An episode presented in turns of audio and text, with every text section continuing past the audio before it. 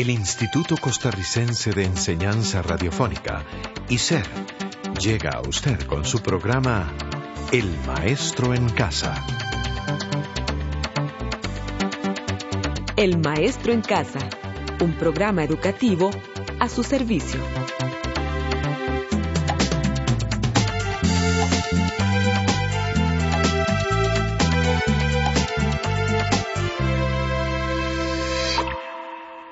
Hola estimados amigos o amigas del grupo de matemáticas Apandí.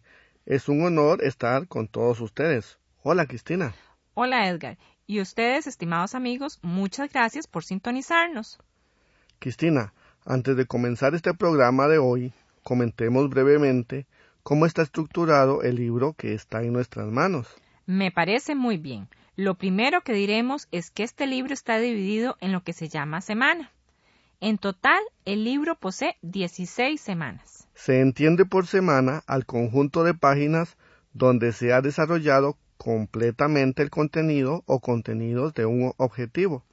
En este libro también tiene desarrolladas cuatro grandes unidades. La unidad de los números reales, la unidad de geometría, la unidad de álgebra y la unidad de trigonometría. La unidad de los números reales se ha dividido en cuatro semanas, la unidad de geometría en tres semanas, la unidad de álgebra en siete semanas y la unidad de trigonometría en dos semanas. Con respecto a los objetivos y contenidos desarrollados en este libro, pertenecen al programa de estudio de matemática de educación general básica del noveno año. Estos se distribuyen en cada una de las semanas. A su vez, cada semana se divide en partes. Una parte para describir los objetivos y contenidos, un texto básico que incluye actividades de refuerzo y dos esquemas, cada uno de estos esquemas está dividido en cuatro apartados. Tanto el apartado 1 como el apartado 2 contienen otros ejemplos, complementarios a los vistos en el texto básico. Los apartados 3 y 4 de cada esquema contienen otros ejercicios que le ayudarán a alcanzar los objetivos de la semana. Cristina, es importante decir a nuestro estimado estudiante que al final del libro hay una serie de ejercicios a manera de autoevaluación que debe resolver como práctica de examen. Edgar, y no olvidemos decir que el libro tiene una parte llamada hojas de respuesta. Con ellas usted podrá ir comprobando su avance en el dominio de los contenidos de cada una de las semanas. Recuerde, estimado amigo, las hojas de respuesta sirven para que usted verifique su progreso esto le permitirá seguir adelante o bien retroceder a algún tema que no domine.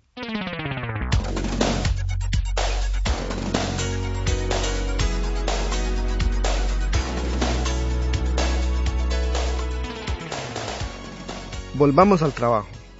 Para esta semana primera tenemos como objetivo mostrar intuitivamente la existencia de los números irracionales y reconocer a un número irracional tanto en su notación decimal como en su notación radical, así como de algunos números irracionales particulares para distinguirlos de los números racionales.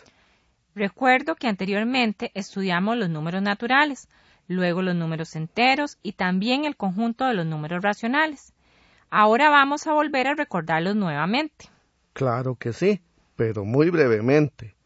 Se dice que los números naturales surgen de la necesidad de contar, de enumerar y de sumar, y que los números enteros surgen de la necesidad de restar. ¿Cómo es eso de que los números enteros surgen con la necesidad de restar, Edgar? Resulta que los números enteros se obtienen a partir de los números naturales, cuando transformamos la resta en una suma, donde el segundo sumando es un número opuesto. Por ejemplo, 12 menos 3 es igual a 12 más menos 3, que es igual a 9.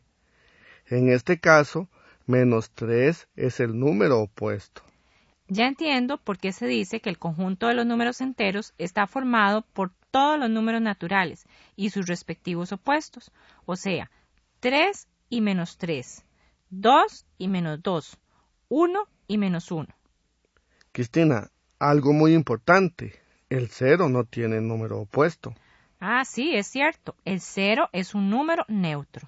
También consideraremos el caso del conjunto de los números racionales, cuyos elementos son los números que se representan por el cociente de dos números enteros A y B, donde B es un número distinto de cero. Ah, sí, ya recuerdo. Es el conjunto de todas las fracciones. Me parece que se representa con una letra Q. Sí, es de todas las fracciones y de todos los números escritos en forma decimal. Eso sí, que posean una expansión decimal infinita periódica.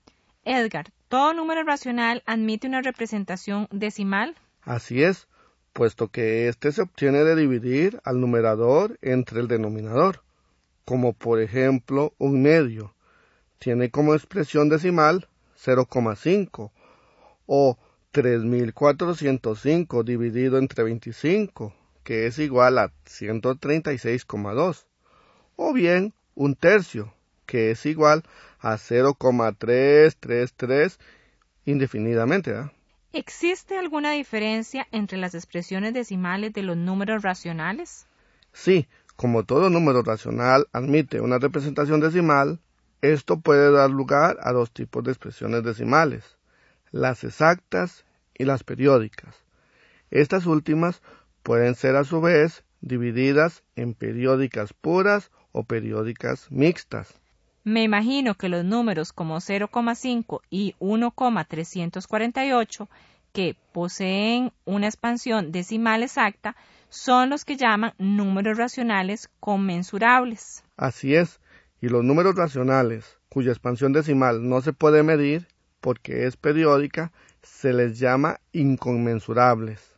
Ocurre algo muy importante que debemos tomar en cuenta. Las expresiones decimales exactas pueden transformarse en expresiones periódicas mixtas si se agrega un periodo cero.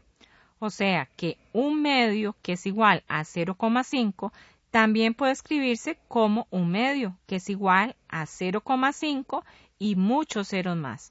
O bien 5 cuartos, que es igual a 1,25, se puede escribir también como 5 cuartos, igual a 1,250 y muchos ceros más. Exactamente. De ahí que en matemáticas apandí podemos decir que el conjunto de los números racionales es el conjunto formado por los números que poseen una expansión decimal infinita periódica. Edgar, ¿y existen números cuya representación decimal sea infinita y no periódica? Sí, hay una infinidad de números que no son racionales, es decir, que no pueden ser expresados como un cociente de dos números. Con que hay otro tipo de números que no son racionales. ¿Cómo se crearon esos números? Así es, se dice que desde la antigüedad la necesidad de contar con números que expresaran ciertas relaciones importantes enfrentó al hombre a números cuya expansión decimal es infinita y no periódica. Uno de los ejemplos que se plantea corrientemente lo constituye la necesidad de determinar un número que correspondiera a la razón existente entre la longitud de la circunferencia y la longitud de su diámetro. Ya sé de quién está hablando, del número pi puesto que se dice que la longitud de circunferencia es aproximadamente tres veces la longitud del diámetro, o sea, algo así como 3,14. Sí, conocemos a pi como 314, pero algunas personas manejan 100 cifras decimales de este número, dependiendo de la exactitud del valor que se necesite. Otro número que también no puede expresarse como un cociente de dos números es el número conocido como número de Neper, que se simboliza con una E y que es aproximadamente 2,7282 y muchos más.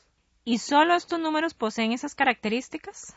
No, también están los números que se le atribuyen al matemático griego Pitágoras. Estos números surgen cuando se establece la relación que existe entre los lados de un cuadrado y su diagonal. Estos números se escriben de una manera muy particular. Raíz de 2, raíz de 3, raíz de 5. ¿Y cómo se denomina a todo el conjunto de números que poseen una expansión decimal infinita no periódica?